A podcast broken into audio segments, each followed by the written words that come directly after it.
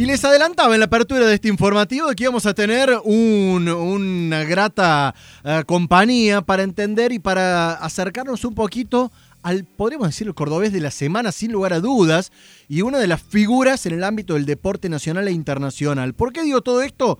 Porque hacíamos mención que en las últimas horas fue drafteado Leandro Bolmaro, este jugador joven, jugador de básquet. ¿Qué quiere decir que fue drafteado por las dudas si no siguen esta cuestión? En la NBA se arma un, podríamos decir, un ranking donde todos los equipos van a buscar los mejores jugadores del mundo, principalmente de, lo, de las universidades de los Estados Unidos, pero también abierto al resto del planeta. Allí, por ejemplo, fue elegido Carlos Delfino, fue elegido Fabricio Berto, fue elegido Manu Ginobili.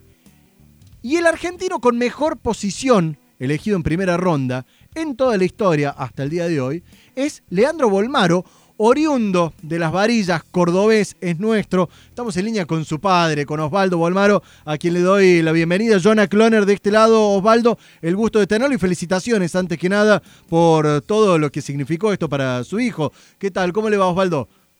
Hola Jonah, ¿cómo andás? Buenos días. bueno tratando de empezar a a relajarme. Ayer tuve un día, un día medio especial, eh, porque bueno, muchos medios de prensa eh, se comunicaron de distintos puntos del país y, y bueno, eh, cada uno tiene su, su trabajo y tiene que hacerlo y era la noticia del día y bueno, hubo que atenderlos a todos y terminé una jornada agotadísimo, pero bueno, con la satisfacción de de haber tratado de atender lo máximo posible, ¿no? Y bueno, hoy seguimos y para complacer a todos, ¿no? Osvaldo, a ver, cuando eh, uno lee algo de, Leandro Bolmaro, ve que tiene 20 años, categoría 2000, que desde hace ya un par de temporadas no está en casa. Cuando digo no está en casa, no está con ustedes, porque arrancó jugando en Almafuerte y de ahí dio el salto rápidamente. Esquivó a Atenas, su instituto. Atenas, digamos, hace 15 años el que no pasaba por Atenas no pasaba por el básquet de Córdoba. Eso ya no existe dio el salto, fue a Bahía Blanca y de ahí a Europa. Me imagino como padre la satisfacción al día de hoy verlo que, que haya quedado seleccionado, elegido por un equipo de la NBA. ¿Qué sensaciones se les cruzó cuando lo vieron? No, no, fueron... No, yo dije, no, lo voy a tomar con naturalidad, porque bueno, si bien, porque fue una carrera muy, muy rara, muy meteórica. Eh, calcular que tres años atrás estaba jugando una final a Canal más fuerte y hoy está en, el máximo nivel mundial del, del básquet si bien todavía no lo va a hacer jugando, pero bueno, un año lo vamos a tener ahí. Eh, es, es muy loco, ¿viste? Y yo digo, no, no me va a pasar, voy a tomarlo tranquilo, todo, pero no, la última semana fue algo que algo que desbordaba mi, mi, mi ser, digamos, porque eh, sentías esa, esa, ese cosquilleo que se siente, esas mariposas, eh, ansiedades, se cruzaba todo y por ahí no te dejaba a ver, a veces disfrutar de todo el momento. Osvaldo, a ver, para, para, para, que los oyentes entiendan que Leandro está jugando hoy por hoy en el Barcelona. Barcelona, así como en el fútbol es fuerte en Europa, es de los equipos más fuertes. En el básquet también. Barcelona, Real Madrid y hay otros equipos. O sea, está en el primerísimo nivel de Europa. Digo, ¿cómo es o cómo fue eh, toda la infancia eh, acompañándolo, jugando, porque hay torneos provinciales, hay ligas regionales.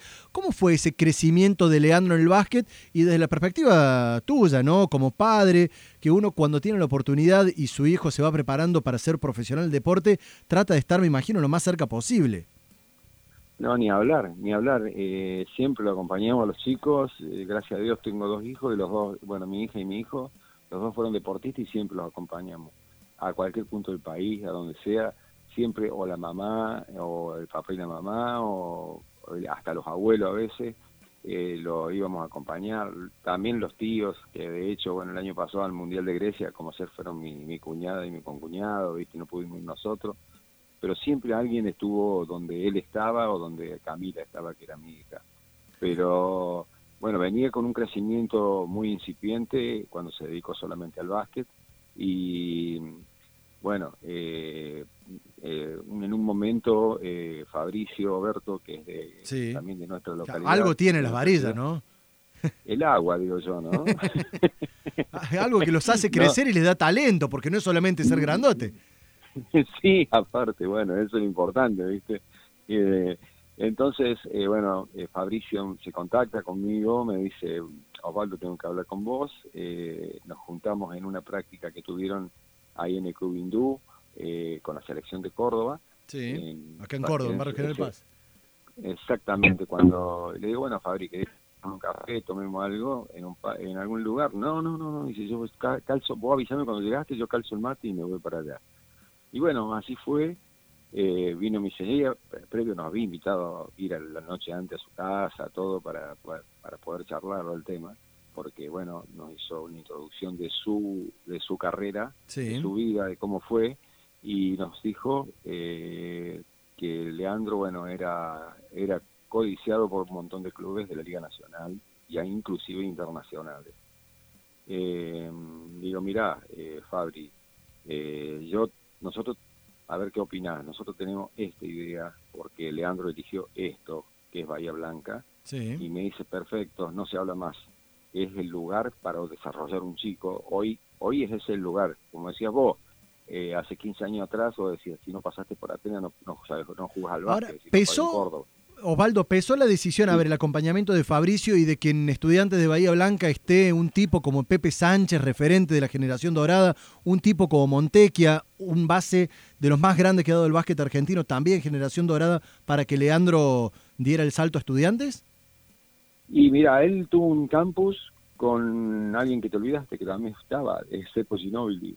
Eh, él tuvo un campus el año anterior en, en General Dehesa, eh, en el cual, bueno, el chico de, ahí de Acción Juvenil es conocido mío, me llama y me dice, mira, tenemos un campus con cepo, traelo, vemos cómo lo acomodamos, sale tanto el campus, pero bueno, sí, no me importa lo o sea, uno cuando es un hijo, viste. Sí, hace lo, que, lo imposible. Eh, bueno, ahí lo vio Manu ya y después jugó un argentino en Goya, donde llegaron a la final para Córdoba y bueno, fue, fue, fue donde pegó la explosión, digamos que más grande, aparte de unos meses antes de haber sido descubierto por Daniel Farabelo en Cañada de Gómez en un torneo. Daniel Farabelo estaba con la Pepa Rigoni, nuestra querida Pepa que dirige Hindú también. Sí. Eh, y bueno, lo llevaron a la selección argentina, donde ya ahí empieza todo el ruido, ¿viste? Osvaldo, eh, cuando lo comparan con, a ver, sale la mención eh, automático de Fabricio Oberto por ser de las varillas.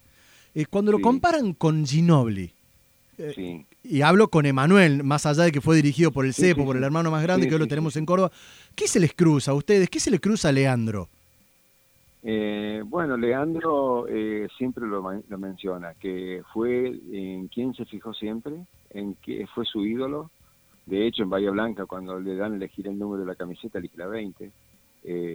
cuando juega en, Liga, en la Liga Nacional, los poquitos partidos que pudo jugar, eh, jugó con el número 20, eh, fue siempre un espejo para él, pero bueno, él dice, llegar a ser un deportista integral como, como Fabricio, como, perdón, como, bueno, sí también Fabricio, pero como el eh, Manu, es difícil, es lo que dice siempre, por su calidad deportiva y su calidad humana, una conjugación de cosas que tienen solamente los ídolos, ¿viste? Y él, bueno, quiere dice, yo voy a ser Leandro Bolmaro, pero voy a tratar de hacer el camino que hizo él, llegar a hacer todo lo que hizo él, eh, al menos tratar. Eh, es, muy es muy lejano eso para pensarlo todavía. Él lo dice siempre, es consciente, él no, admite las comparaciones. Él tiene su, su personalidad y sería, dice, es mi espejo, pero bueno, eh, vamos a tratar de hacerlo. Pero es muy difícil porque fue un ídolo muy grande para el básquet para yo creo que para Argentina un ejemplo a seguir, ¿no? Para, mencionabas, Osvaldo, mencionabas los números, que eh, Sal Leandro es más chico, pero hoy carga con un número importante para el básquet de Córdoba en el Barcelona. Que lleva la sabés que, eh, pero fue el de él, ¿eh? Guarda, ¿eh? sí, yo, él, era Marcelo por Marcelo. Me pues él juega con la número 9 en Barcelona, le contamos a los oyentes. La 9, cuando uno habla básquet de Córdoba y habla de, camisetas, bueno, la 9 uno refiere automáticamente a Milanesio, aunque ya nos vamos quedando más, más, viejitos los que lo hemos visto en su máximo esplendor. Claro. Bueno, yo, yo a, Marcelo, del cual siempre lo, admiré porque era un excelente jugador, un excelente profesional. Eh, como él, se lo mostré por YouTube, eh, pero ya, bueno, ya, ya 16 años, 17 tenía, pero ya él usó la 9 de chiquito. Bien. No sé por qué eligió, le digo, ¿por qué no usaste la 8 que usaba yo? ¿viste?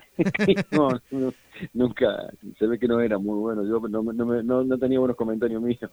Algunos buscaban un reflejo. Osvaldo, desearle lo mejor, la verdad que nos infla el pecho los cordobeses, que tenemos tantas cosas para enorgullecernos y ahora sumamos una más. Ojalá que siga triunfando en Europa y que llegue, que dé el salto a la NBA con todo lo que significa ser parte del mejor básquet del planeta. Y felicitaciones a ustedes como familia y a toda la ciudad. Bueno, muchísimas gracias. Bueno, no hay que desesperarse y esperar el tiempo justo para llegar a la NBA, hay que estar preparado. Bueno, yo creo que lo más conveniente es la decisión que se tomó de al menos terminar algo que esté empezado, que es estar jugando un campeonato con el Barcelona. Y bueno, el año que viene, la temporada que viene de la NBA, no la próxima hora que va a jugar Facu, sino la, la otra, la de 2021, 2022, eh, por ahí puede estar ahí si está preparado y si no, habrá que esperar un año más. No nos olvidemos que tiene 20 años y por ahí entrar en ese, en ese, en ese mundo es difícil, ¿no? Ahí lo escuchamos, Osvaldo Bolmaro, padre de Leandro Bolmaro, el cordobés que fue elegido.